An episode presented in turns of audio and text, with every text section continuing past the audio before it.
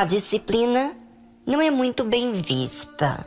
Desde cedo, todo ser humano teve que lidar com a disciplina, começando em casa, pelos seus próprios pais. Para muitos filhos, a disciplina dos pais é uma ofensa, é uma falta de liberdade, pois não podem fazer muitas coisas que querem. Mas a disciplina é algo que todos nós precisamos. Se não há disciplina no trânsito, há desordem. Se não há disciplina na escola, também vira um caos. Em todo lugar, em todas as empresas, é necessário ter regras. A disciplina é necessário. A disciplina ensina a gente a ter respeito, a obedecer, a ter restrição em certas coisas. Também a disciplina nos ensina a observar aquilo que é necessário fazer.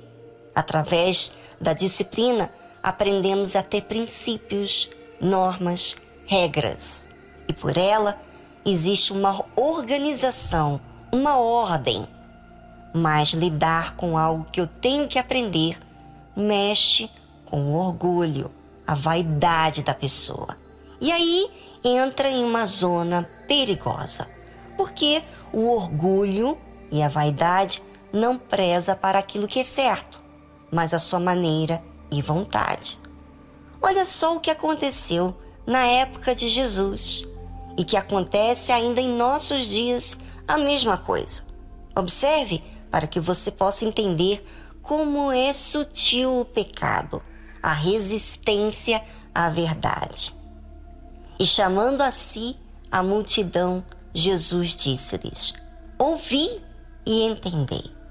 O que contamina o homem não é o que entra na boca, mas o que sai da boca. E isso é o que contamina o homem. Então, acercando-se dele, os seus discípulos disseram-lhe: Sabes que os fariseus, ouvindo essas palavras, se escandalizaram? Olha só, Jesus estava ensinando a multidão. Disse com paciência, sem chamar atenção, mas claro que a verdade ela provoca em nós uma orientação sobre o que é certo. E muitas vezes essa verdade contraria o orgulho que quer sempre achar que não está errado e que resiste ouvir, aprender e conferir o que é justo. Quando o Senhor Jesus disse que o que contamina o homem não era o que eles diziam, que era não lavar as mãos antes de comer. E Jesus estava apontando que contaminava era o que saía de dentro do coração deles. E após Jesus falar essas palavras, o que aconteceu? Houve ali por parte dos fariseus uma ofensa.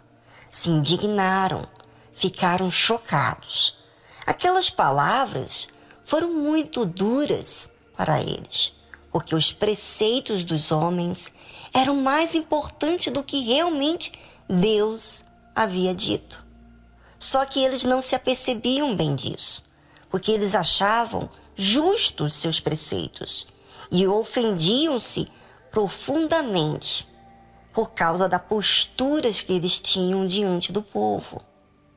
É assim que acontece hoje em dia, dentro da igreja. As pessoas têm os seus conceitos bem fixados na sua cabeça e rejeitam a disciplina que orienta o que é certo. Elas se ofendem. Por isso que tem muita gente que já foi da igreja, que já foi obreiro, pastor e etc. Não quiseram a verdade. Se sentem ofendidos quando são contrariados porque, obviamente, ofende o orgulho. Tão bom pensarmos em nossa vida, não é? Porque não ficamos na dependência de terceiros para nos sentirmos seguros.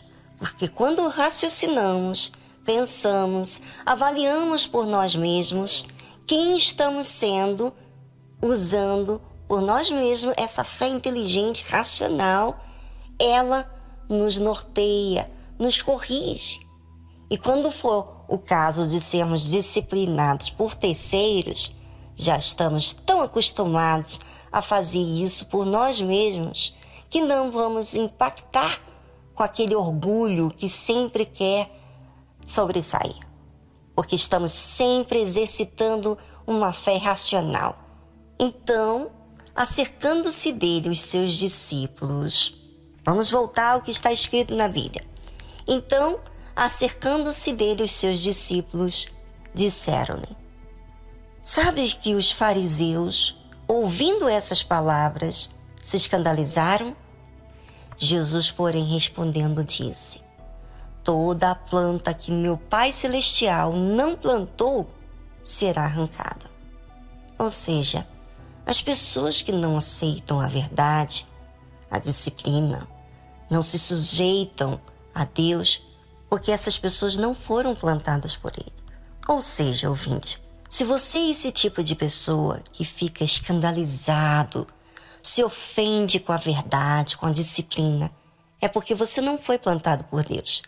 Mas se isso acontece, não é para você desistir. Não.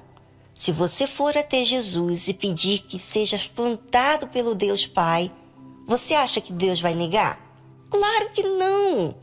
O mais difícil é a pessoa reconhecer o seu estado de resistência. Porque o que Deus faz é aceitar a todos os que vêm a Ele. Você pode ser a pessoa mais pecadora, resistente na face da terra, mas se você diz, eu quero, eu quero mudar, eu não quero mais ser essa pessoa que eu tenho sido até então.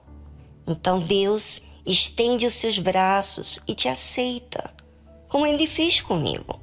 Por isso, ouvinte, não fique triste. Se você ainda não foi plantado pelo Pai, exercite a fé, clame a Ele, insista. Por isso que estamos nesse jejum determinado por Deus, para que você se esvazie de tudo aquilo que você tem alimentado dentro de você para sentir desse Deus verdadeiro.